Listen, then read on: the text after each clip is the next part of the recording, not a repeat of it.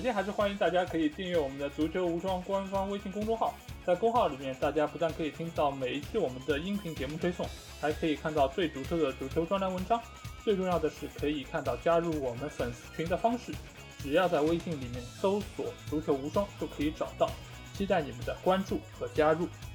好，那我们看过了英超之后，我们接下去要不就来到排名第二的联赛，就是德甲。德甲，我们先来看一下霸主，班霸拜仁慕尼黑。呃，拜仁上个赛季欧冠冠军，大家都觉得他们阵容其实已经非常不错了。但是其实他们在这个赛季还是有一些引援，对吧？尽管萨内的引援是早就已经敲定的。但是他们在最后关窗之前，还是连续签了几个球员，我们可以来看一下啊，包括，呃，对吧？吴磊的队友，对吧？罗卡，包括还有从马赛过来的萨尔，还有就是从尤文租借过来的道格拉斯科斯塔，还有就是大巴黎的舒波莫廷，啊，包括还有跨西，对吧？就这几个球员其实都没花什么钱，这点来说，我觉得拜仁一直都挺让人羡慕的，就是可以不用花太多钱，但能办成挺好的事儿。其他方面就是蒂亚戈，蒂亚戈两千两百万，尽管这次只能先收回可能五百万，对吧？但是对于他们来说，这点钱也也可以了，五百万他们可以买很多人了，是吧？还包括他们外出了屈桑斯，所以我觉得就是拜仁这次的转会的表现很活跃，而且我觉得他们整个从效果来说，用基于他们原本的这个阵容就很完整，所以我给他们打七十五分。还是挺不错的，就是及格以上的分数。这个我和老 A 看法是我们刚才打分这么多球队以来第一个是一模一样分数。我给拜仁也是七十五分啊，这很巧啊，这也是七十五分。那我为什么觉得？首先它是一个合格转会，它是在各个位置上都有一些补充，呃呃，而且这些补充球员，其中以萨内来说是一个巨大的补充，是一个非常飞跃性的提升。呃，我觉得萨内来说是拜仁这赛季其实成绩呃能够稳固的一个重要球员。但是为什么不是更高或者是满分的程度呢？那么我对几个人还是有所保留的。其中一个就是罗卡，呃，好像网上说的罗卡好像是蛮厉害的样子啊。嗯。呃，但是我没有看过西班牙人比赛，我不知道他对五球王的支持够不够，或者他有没有帮助五球王夺得西甲冠军啊？好像是没有。但是我觉得，所以这个罗卡这个人到底能力如何，还是要拭目以待。我要看一下，就是这个赛季德甲。而而且就是说，呃，以前据说上个赛季拜仁其实还追逐罗卡了一阵，呃，他的身价也远高于这次。可是罗卡好像最近的状态据说是比较堪忧，呃，所以我觉得还是要拭目以待啊。这个这个球员我还是有个问号。那么萨尔来说了，萨尔就是一个马赛的一个替补型球员，那么呃中规中矩吧。应应该说萨尔来说是一个七分的转会，就是说也其实就像之前曼联买特莱斯一样，也亏不到哪里去。那么，另外的跨西是一个非常好的选择，是一个年轻的小将，我觉得他日后在后腰、在中后卫位置上对拜仁是非常有利的补充。舒波波廷呢，呃，是一个免费球员，他的经验老道，呃，但是实际能力也一般，也是呃和卡卡瓦尼一样是个土饼型前锋，呃，但是呢，拜仁的饼或许足够多，让他可以多突几个，呃，而且他以前和萨内还是队友，他们以前都是沙尔克零四的，呃，所以说呃。估计是应该是是一个有力的补充。那么道格拉斯科斯塔，呃，他以前在德甲其实是不错的，但是呃后来其实我觉得是岁月蹉跎，岁月不饶人。呃，我认为他已经不是以前那个科斯塔了。呃，从现在来说，但这是一笔呃租借，其实也坏不到哪里去，所以是作为第四边锋来说也是可以。嗯，但是呢，为什么给七十五分？就是他除了萨内以外，没有非常出挑的人。那么所以说七十五分，呃，从我的整个打分里面来说，也算是中规中矩，也算是中等偏上。所以这是我的看法。好，那我们来到了德甲的第二个球队，就是多特蒙德。就大黄蜂这一次，其实他的引援就是早早就已经敲定了，对吧？埃姆雷詹，包括贝林厄姆，还有就是自由转会的穆尼，还有雷尼尔，就是呃皇马租借的。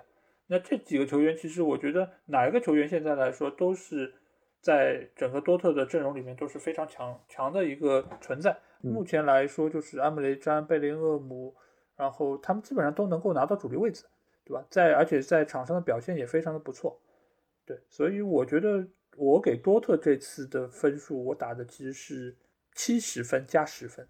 至于这十分，为什么要七十加十呢？为什么就不能直接讲呢？嗯，对，因为这十分我觉得是要额外给俱乐部的硬气。对对对，就桑乔这件事情，我觉得就是他给很多俱乐部，我觉得不止给曼联敲了一个警钟，我其实觉得就是给很多俱乐部都树立了一个很好的榜样，就是我卖人就应该是这么卖的，你要买就买，不买就走，对吧？我觉得你如果说俱乐部都是这么一个硬气的态度，我觉得就是能够省很多麻烦，或者说是可以让更多的买家可以来衡量一下、掂量一下自己是不是这么的想要这个球员，对吧？如果你连这个都没办法面对的话，那索性你还是转投其他家算了，对。而且我觉得，嗯，多特的这个态度也是为了自己的俱乐部好，一来就是让球员也清楚。现在是这么一个态度，你应该安心在这边训练比赛，对吧？除非他们砸了钱，那我通知你，你可以收拾东西走人，对吧？否则的话，你就应该时时刻刻还以这个俱乐部作为你的一个根本所在。对我觉得这一点是让我非常欣赏的，所以我给他七十加十。我我我听众朋友，我要向大家保证，我们真的没有偷看过对方的成绩。这次我给多特是八十分。呃，和老 A 七十加十最后的结果是一样的，大家不行算一算，七十加十等于八十。嗯，对我给的是八十分，那为什么呢？我给多特分数要给比拜仁稍微多一点呢？我知道很多多特的球迷啊，我知道你们都在说，啊，这次多特转会还是不行，他没有补足这个中后卫，没有怎么怎么样。的确是我承认中后卫门将还有缺陷，可是他至少补足这些球员都是在各自位置上非常需要的。而且多特这次走的球员其实都是边缘人物，或者是自由转会，或者是解约的，所以说他的阵容完全是提升的。他虽然阵容中还有弱点，但是和去年相比，多特的阵容肯定是更强的。所以说这点是毋庸置疑，他绝对是能够得八十分的。呃，那么他几个球员其实补充的是非常不错，呃，花的钱并不是很多，但是是一个几个实力派球员的补充，对吧？和上赛季其实最大区别就是穆尼耶替换的阿什拉夫，但是一个是防守端更强，穆尼耶，而且甚至还有打中卫能力，三后卫中卫能力。那么阿什拉夫的进攻端更强一点，但是之前的进攻端可以有留下的留队的桑乔，呃，新来的贝林厄姆和雷尼尔补充，所以我觉得问题不大。八十分是我对多特蒙德的打分。嗯。好，那我们来到了德甲第三支球队，就是莱比锡红牛，对吧？呃，不，莱比锡草地球，对吧？是不是草地球？对 对对。好，我们来看一下草地球他们在这个赛季的引援，金额最高的就是索尔洛特，就是水晶宫，算是水晶宫转转会过来的。然后第二名的就是萨尔斯堡来的黄喜灿，一千五百万。剩下的话，我看了一下，还有小克鲁伊维特，对吧？这个球员。我也没有看过他太多比赛，但是好像说还是挺实用的一个球员。然后他们最大的出走就是维尔纳，还有就是结束租借的希克，就这两个球员应该对他们是比较大的一个影响。所以我觉得综合他们的补强还有各方面来说，我给他们打了一个六十五分。因为嗯，索尔洛特其实算是一个蛮不错的一个，就是说补强吧，就是弥补之前维尔纳出走以及希克出走的这么一个位置。但是这个球员现在还不太清楚他适应德甲的能力怎么样，因为毕竟他之前在水晶宫我也没怎么看过他打比赛，对吧？所以我对这个转会只能说，呃，稍微存有点疑虑。但黄喜灿最近的表现，我好像也没有看到他作为主力有太多的发挥，因为我我因为看集锦嘛，我还没有看到他有什么特别亮眼的一些表现，所以我不太清楚这笔转会是不是对球队。的提升是比较明显，或者说他可以作为另外一个孙兴民的存在，所以我最后给了他一个六十五分，对，及格分。嗯，你觉得？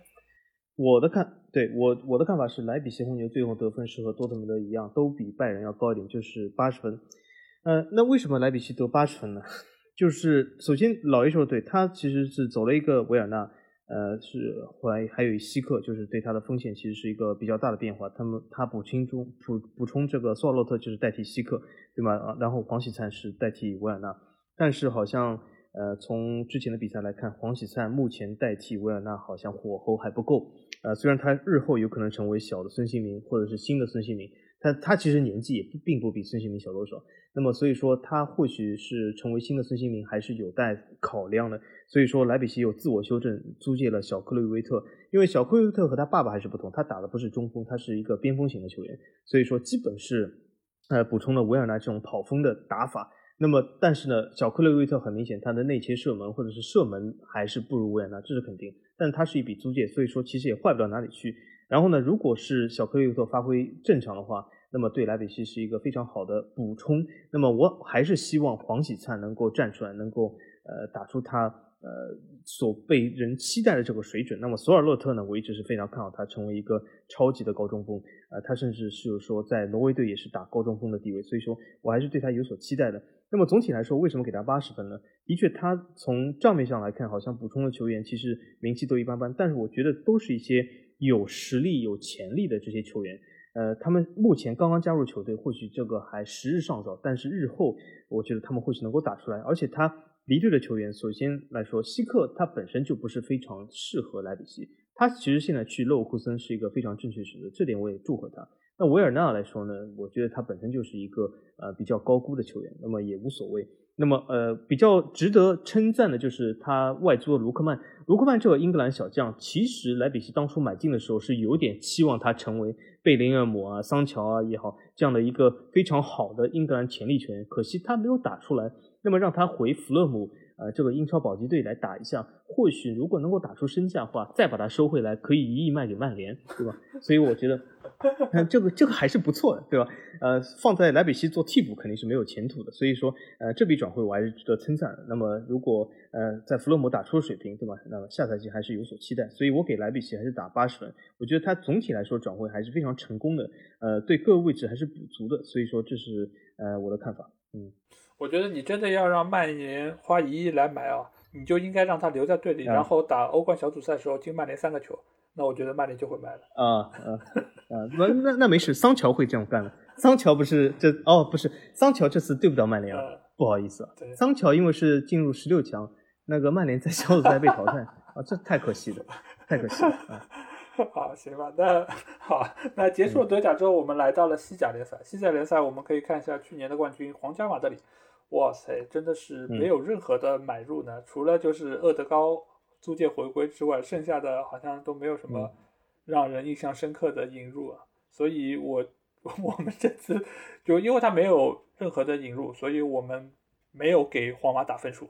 对，他是唯一这些球队里我也打不出对没有分数的一个球队。对，但是从他的就是转出的来说，他真的是卖出了非常多的球员，对吧？雷吉隆、阿什拉夫。然后包括贝尔和那个哈梅斯，包括还有久保建英，就是一堆的球员全部都被出掉。这些球员，这些球员我都觉得可以组个队征战西甲，没问题。对，对，包括连连连齐达内的儿子都都转会了，所以我觉得皇马这次基本上，呃，就是说把原有的是，就是说阵容给精简了，使得他们那些可能打不上球的，或者说。一些边缘的球员全部都套现的套现，然后租借锻炼的锻炼，其实我觉得总体来说还是不错的。但是因为他在转会上没有什么表现，所以我们没有给他打分数。好，那我们来看一下这个赛季，对吧？就是在季前非常热闹的巴塞罗那，对吧？因为有梅西的那个事件，包括有那个科曼的入主，还有就是整个主席的各种撕逼的新闻。那我们来看一下巴萨在这个。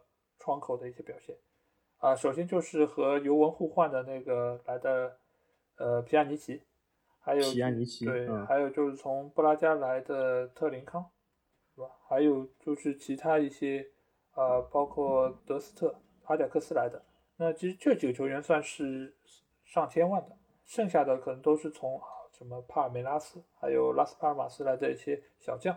那我们就是来看一下，就这次。经过了梅西这件事儿，呃，小金，你觉得就是巴萨的整个转会窗口，不管他引入的还是他们清出这些球员，你觉得他们的表现你满意吗？我不满意，我觉得巴萨我是给他打了四十分。我觉得巴萨处处给我体现出了一种俱乐部正处于混乱期的一种表现。他其实，呃，其实刚才我们说到皇马，老一说有一大堆的球员离开皇马。其实这也是我觉得是巴萨和皇马这两支球队呢，在过去几年经济大环境比较好的情况下，我觉得有一点冒进，就是这两个球队在球员上引入实在太多了，就是这个盘子铺的太大了，导致了现金的入不敷出和财政困难。呃，那么皇马处理起来呢还是比较老练一点。那么还是安稳的度过这个危机。巴萨就不是了，巴萨我觉得处处是体现了混乱。这这个球队我觉得是相当的混乱。如果这个时候再去巴萨，呃，或许是一种非常大的赌博。所以我对德斯特这个做法也不是很理解，他为什么不去拜仁而去巴萨？或许他觉得巴萨的位置更稳固一点嘛。但是我觉得巴萨位置再稳固，这支球队仍然是处于又是重建又是非重建的时候。他引入这些球员。呃，皮亚尼奇对吗？呃，就是换了一个阿图啊，其实和阿图啊没有本质的提升。呃，皮亚尼奇的薪水也是非常的高，对俱乐部财政也没有很大的这个解开的这个负担。那么其他球员来说，都是一些呃小将。那么他走走了一些球员，塞梅多虽然是欧冠里面被打惨了，但是仍然是也算一个中坚力量嘛，他也放弃了。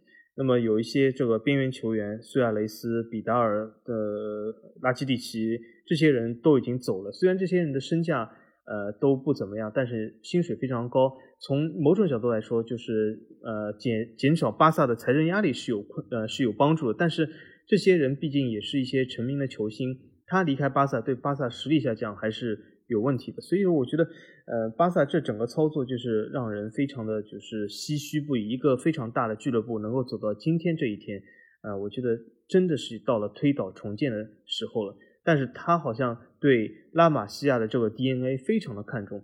其实我觉得巴萨有一些毒瘤球员，倒并非是那些走人的人。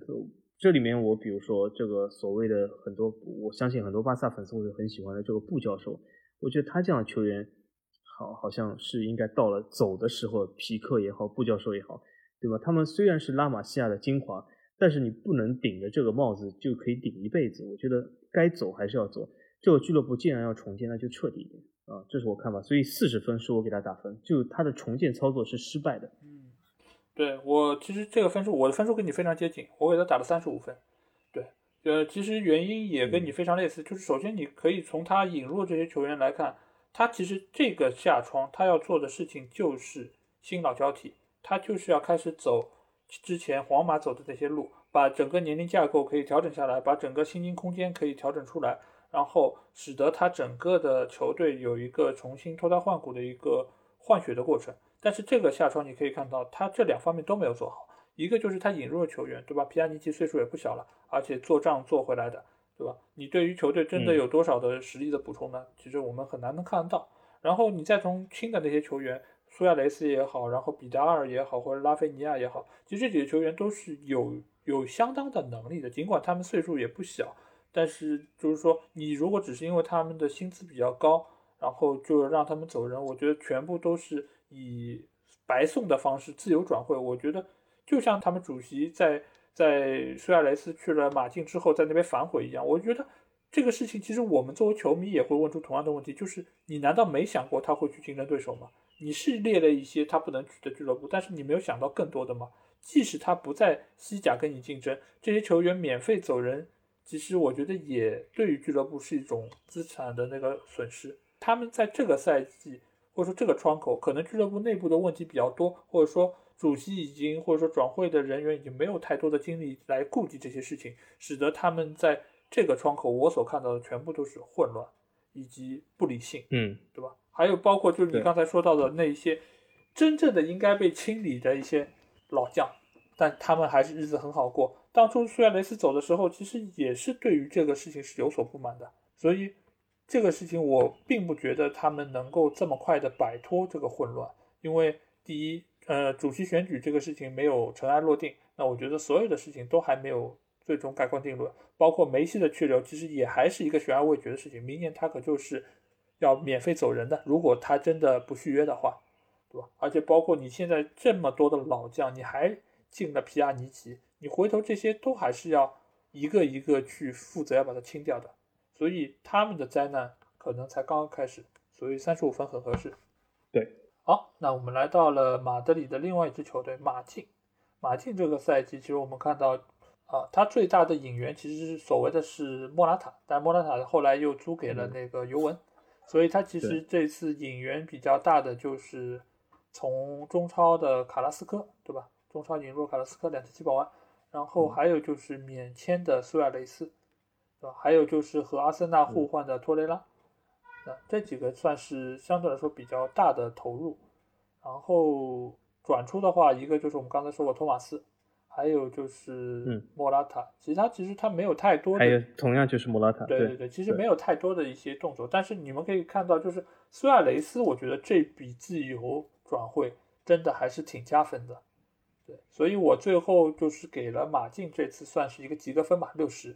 对，因为我觉得无功无过，但是苏亚雷斯能够，我觉得某种程度上可以盘活一下他们的进攻线，尽管他们的进攻线似乎不是一个苏亚雷斯可以扳得回来的，但是有总比没有好，对吧？而且他也可以给一些年轻人或者其他进攻球员一些思路，或者说一些精神方面的属性，所以我觉得六十分可以。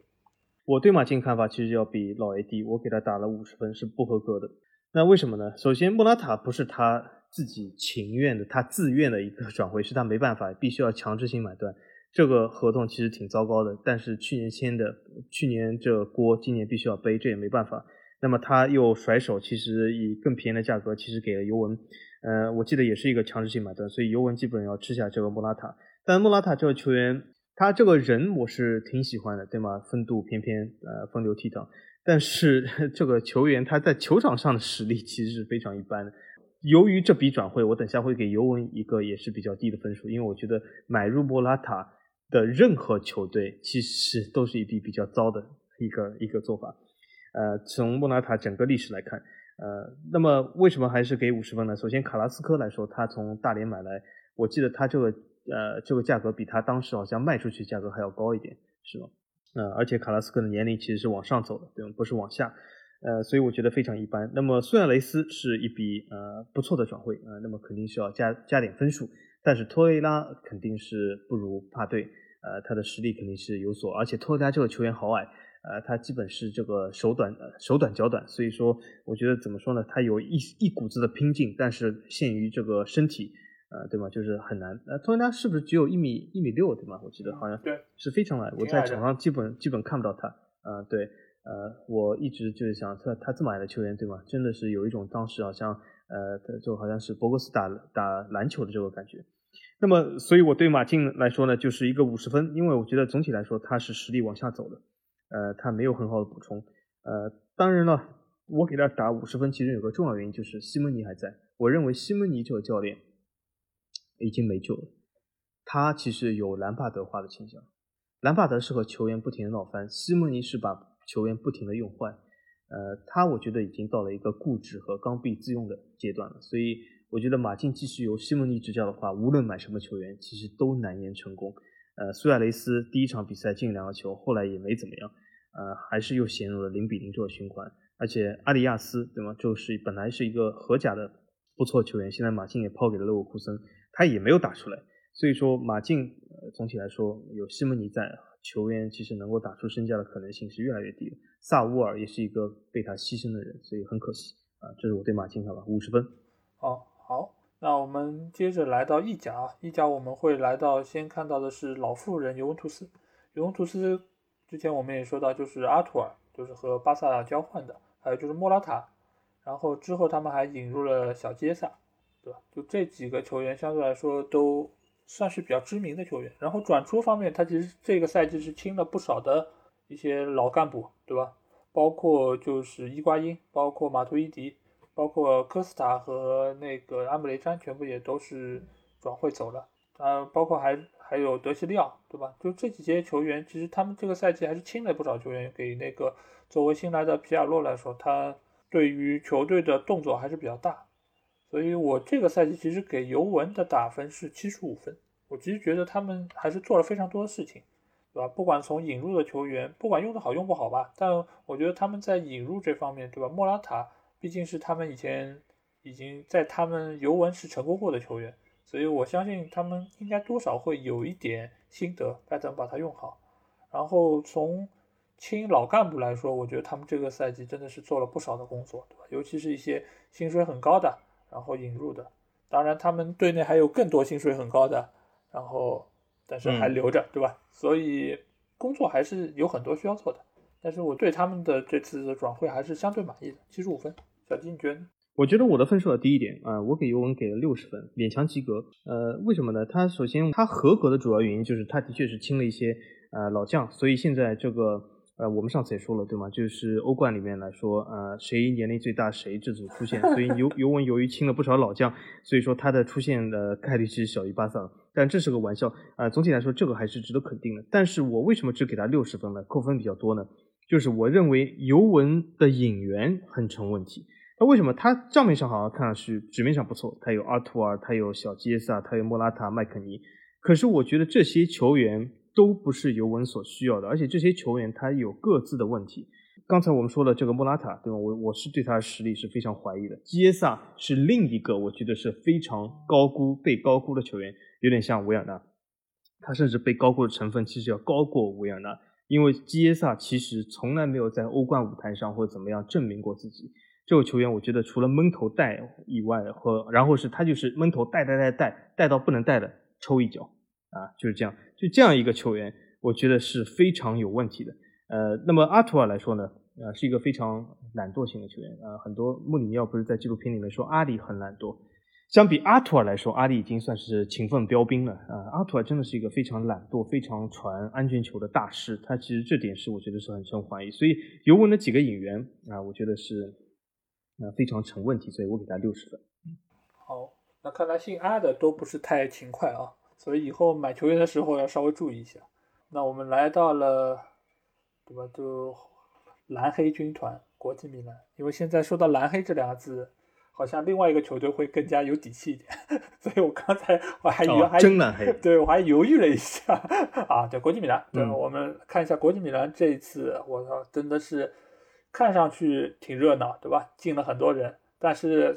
加加减减算一算，发现就是伊卡尔迪一个人换的，对吧？我上次也说过了，伊卡尔迪 加皮纳蒙蒂，然后换换来了这么多人，对吧？阿什拉夫、巴雷拉、森西，然后还有就是克拉罗夫，然后桑切斯，最后还还有达米安。国米还是很热闹，然后国米也很照顾曼联，对吧？就是引入了这么多曼联，已经差不多快半个球队了吧？我我觉得就是看来孔蒂真的要不。当然，我也不是很希望他来曼联。买灵皇，我不是，我也不是很希望他来曼联执教，对吧？你就是把那些曼联，就是说可能不太想要的都拿去就行，挺好的。也希望他们能够在国米打出一点身价。他们亲的球员就主要是伊卡尔迪，对，伊卡尔迪好像现在在大巴黎日子也不太好过，对，所以我对对，所以所以我给他们，我总体来说，我觉得是国米没有花太多钱，但是。算是换了一波球员吧，我也不说提升不提升，但是我觉得总体来说是换了一波球员。那孔蒂总应该没有太大的意见，所以应该给他们一个及格分，六十五分。呃，我给国米其实是一个勉强及格分数，其实和尤文图斯一模一样，就是六十分。呃，要比你六十五分低一点，因为呃，总体来说除了阿什拉夫以外，他没有任何的人是一个实力上的补充。呃，而且就是说，其实在工资薪水上其实是一个反向的推动，因为他其实吃了不少。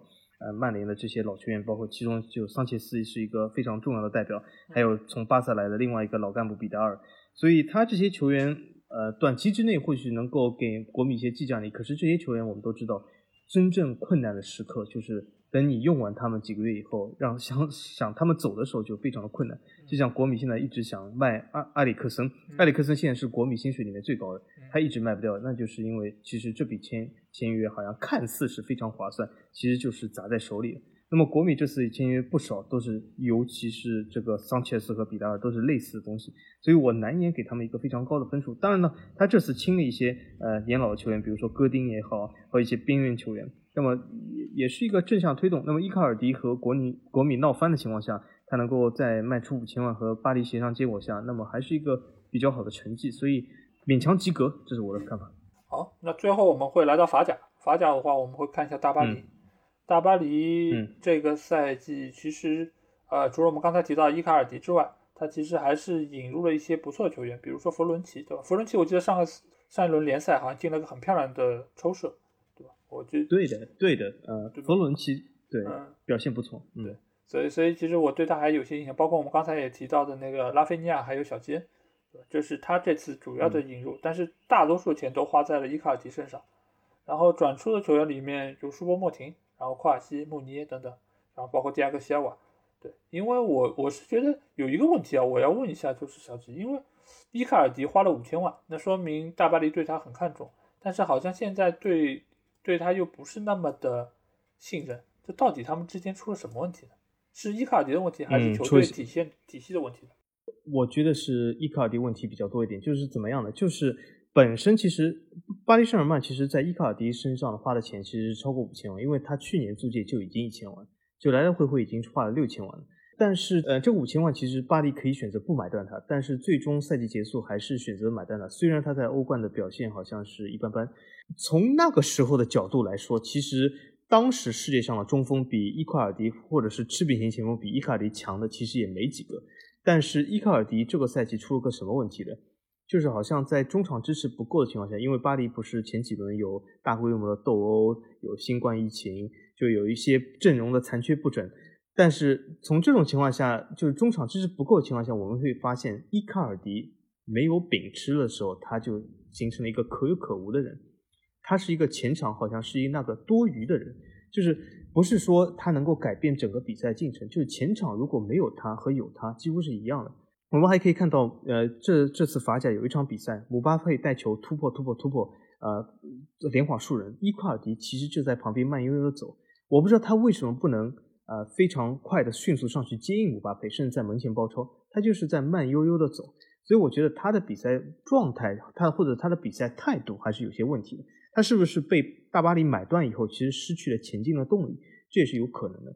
当然，我希望伊卡尔迪能够打出自己的身价啊，不要辜负这么大的一个这个转会金额。所以，这是我的希望。这也导致了我认为巴黎这次的转会，我只能给他七十分，因为他有几笔转会，其实说弗洛伦齐是非常成功的，我也非常的期待这个呃波尔图来的佩拉、达尼洛，对吗？然后这个，但是拉菲尼亚、小基恩和伊卡尔迪这三笔交易。呃，我觉得还是拭目以待，就是他到底能够有多少样的成绩打出来。拉菲尼亚，而且是好像伤病缠身。那个小基恩来说呢，如果他能够爆发出来，那么是一笔不错的交易。但是伊卡尔迪，我真的是希望他是一个呃大巴黎永久转会的球员。那么我希望他真的是打出自己身价，不然的话，这个七十分甚至还要往下扣。因为呃巴黎呢，怎么说呢，就是还损失了这个跨西和穆尼耶，其实这两个损失还是比较大的。呃，那么从这个角度来说，所以七十分是啊，我给他分数。呃，我给他打了六十五分，其实跟小吉差不太多。因为我觉得就是整体来说，大巴黎因为他阵容就本来就比较深嘛，所以他其实轮换一些球员，我觉得也是可以理解的。而且他的引入和他的试出的这些球员来说，也差距不是太大。所以整体来说，我觉得他们的那个呃，从花费上来说，还是从效果上来说，都还是不错的。我我不明白，就是舒波莫廷，其实理论上来说，他是之前在大巴黎是有一个比较稳定的一个中锋的一个位置嘛，对吧？他尽管是经常替补上场，但是为什么大巴黎要把他让出去呢？就是如果说他如果是整个球队来说唯一的一个呃中锋来说，呃，为什么他不不想留下他？因为而且他是自由转会嘛，又没有转会费。对对，呃，主要是巴黎选择不和他续约，但是并不是说巴黎不想和他续约。舒波莫廷的问题主要是出在。他和巴黎对于续约年份上的不同的看法，他需要一份较长的合同，但是巴黎只愿意给他一年合同，所以最终是不成行，他去了拜仁。但是我也觉得舒波莫廷呢，不是一个能够给予他希望的球员，但是在大场面下呢，他还是能够保持一些比较高的下限发挥，所以我也期待他在拜仁取得成功。但是如果巴黎损失了他，那的确是是一个损失，呃，而且没有在这个位置上有一个很好的补充。那么希望在东窗里面呢有一个。呃，能够有一个在中锋上面或者有一个补充吧。对，因为这个球员其实之前也在英超效力过嘛，我一直对他印象就是属于一个佣兵型的球员，就是他会经常的跳各种俱乐部，对吧？从德甲到英超又到法甲，就其实他属于一个就适应能力比较强的一个球员，也相当于是一个呃能适应不同的球队打法，而且他本身就是说属于一个万金油类的球员。那其实我觉得每个俱乐部都需要。或者说他这样的球员都是这样的一个替补，对，还蛮受欢迎的，是挺好的。我也觉得他去拜仁，呃，没准也可以在莱万假如受伤的情况下，能够上场，能够顶一顶。其实我觉得也不错，嗯，对吧？毕竟也不要钱嘛。他的，而且他的样样子、外貌、踢法很像埃弗顿的勒温，这两个人还。哎，对，哎，是的，只是年纪力大一点。对，是的，哎，苍老版勒温。对的，对的。好，那我们在。对这些球队进行了就是评价之后，那我们来看一下，就是这一次转会的一些呃身价靠前的一些球员。因为大多数球员其实都在我们刚才的点评中都已经出现过了。那我们这边手头有一份名单，就是现在就是转会的前二十五名，这里面小吉有没有你比较想要特别提一下球员的？嗯，这个二十五名里面，就是我首先简单提一下，有一个球员就是我们之前在法甲预测里面、法甲展望里面提到球员，就是戴维。呃，他是从根特转会里尔，他也是进入了这次转会榜前二十位。呃，其实他这个身价三千多万的身价，呃，在以往来说应该进入前二十是不太可能，但今年由于疫情关系，所以他转会里尔还是进入了呃前二十，这也是导致好像老 A 之前就节目一开始说的，就是法甲这次转会费好像比上赛季还有所提升，对吗？呃，所以说这呃，乔纳森戴维也是其中一个重要人物。嗯，我还是对他寄予希望。他虽然在里尔目前来说发挥还是一般，但是我认为戴维还是一个有潜力球员。他能够打出像拜仁他的加拿大队友那个阿方的这个潜力。呃，只是我们要给他多一点时间，这是我想提的。那么其他球员来说呢？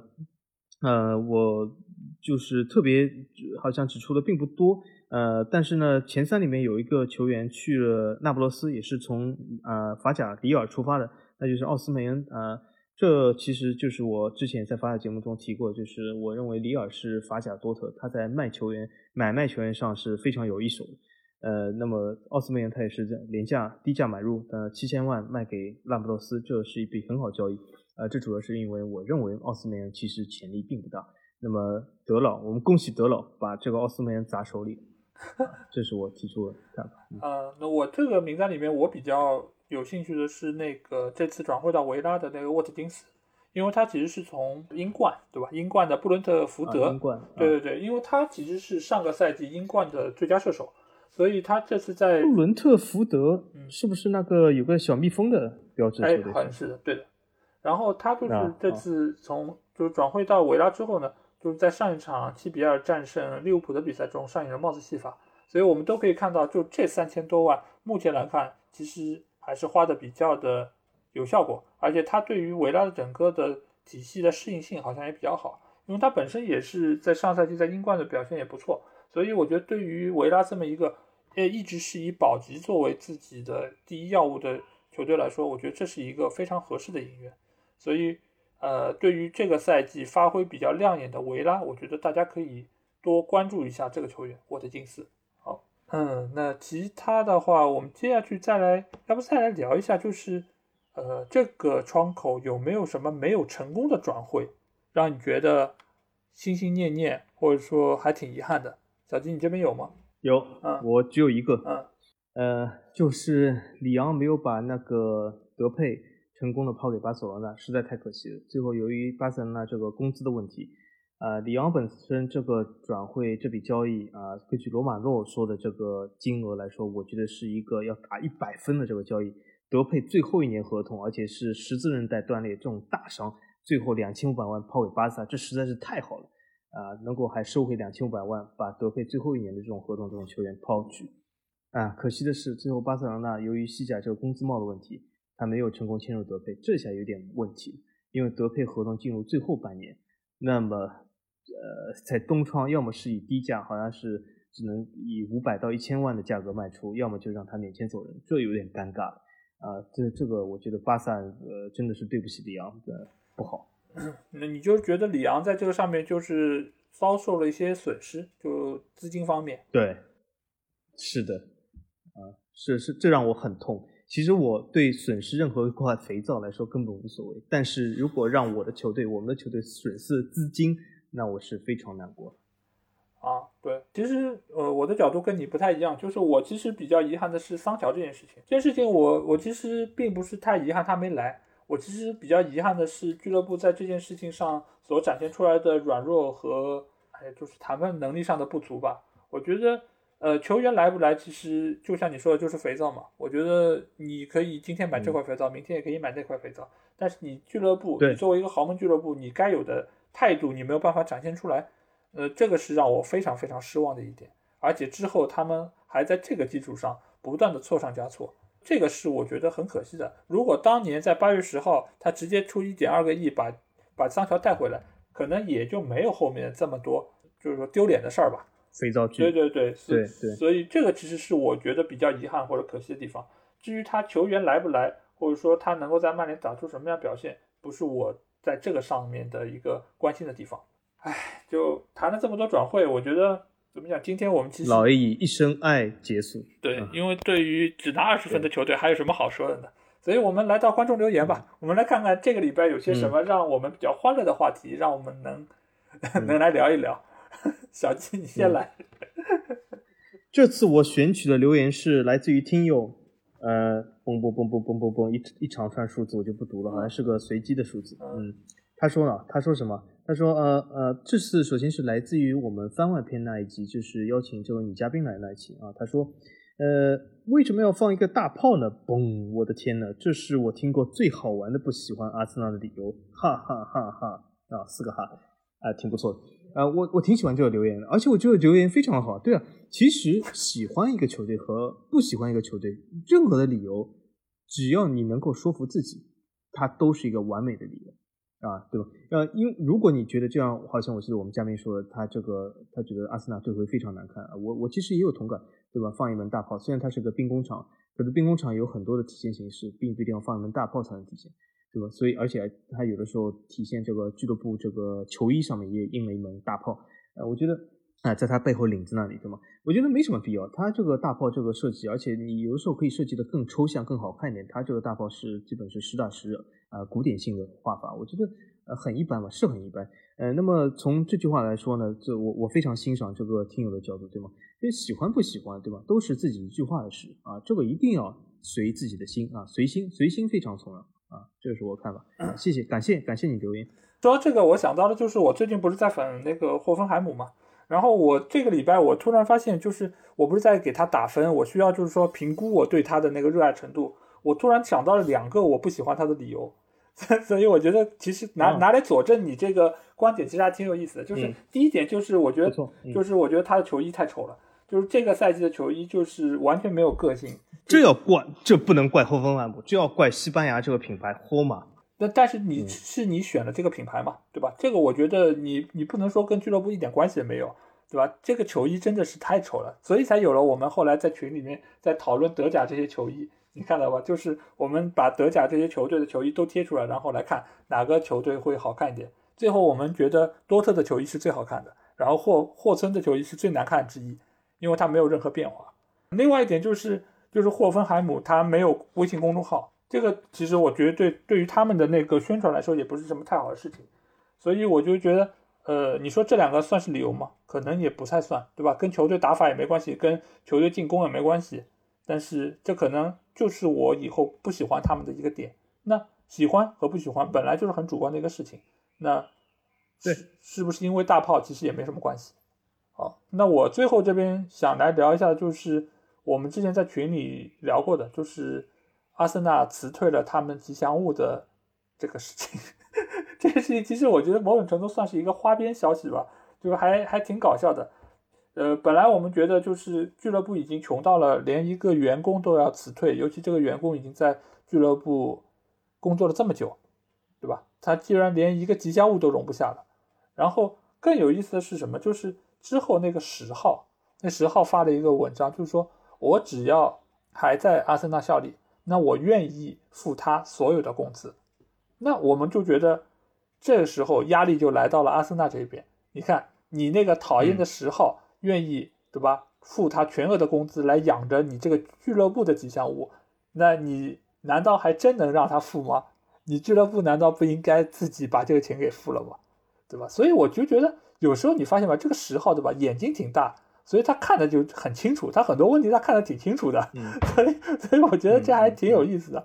就现在在疫情这个情况下，就是各个俱乐部其实都揭不开锅。刚才我们在聊转会的时候，其实也说到了，就是各个俱乐部有的是降薪，有的是相当于是分期付，对吧？都有的当然是比较好的，就就还是维持原来的工资。那不同的俱乐部有不同态度。但是像阿森纳这样，对吧？用五千万去砸了违约金，但是连吉祥物都要都要去淘汰的这么一个俱乐部，我真的是觉觉得有点活久见啊！就就没有听到过哪一个俱乐部会说，我连这个员工，这个员工我相信肯定不是高层，对吧？应该也是一个普通员工，那应该的工资也是非常非常的低。那你能省他这点钱，连俱乐部的一个门面都不要了吗？对吧？因为你不能因为现在就是球场是空场进行，你就连俱乐部的吉祥物都不要了。那我觉得，而且这个吉祥物还挺可爱的，对吧？那个恐龙嘛，对吧？对，我所以我还挺喜欢这个吉祥物的。所以我觉得想要看一看阿森纳下一步怎么搞这个事情。嗯嗯，是的，的确很令人失望。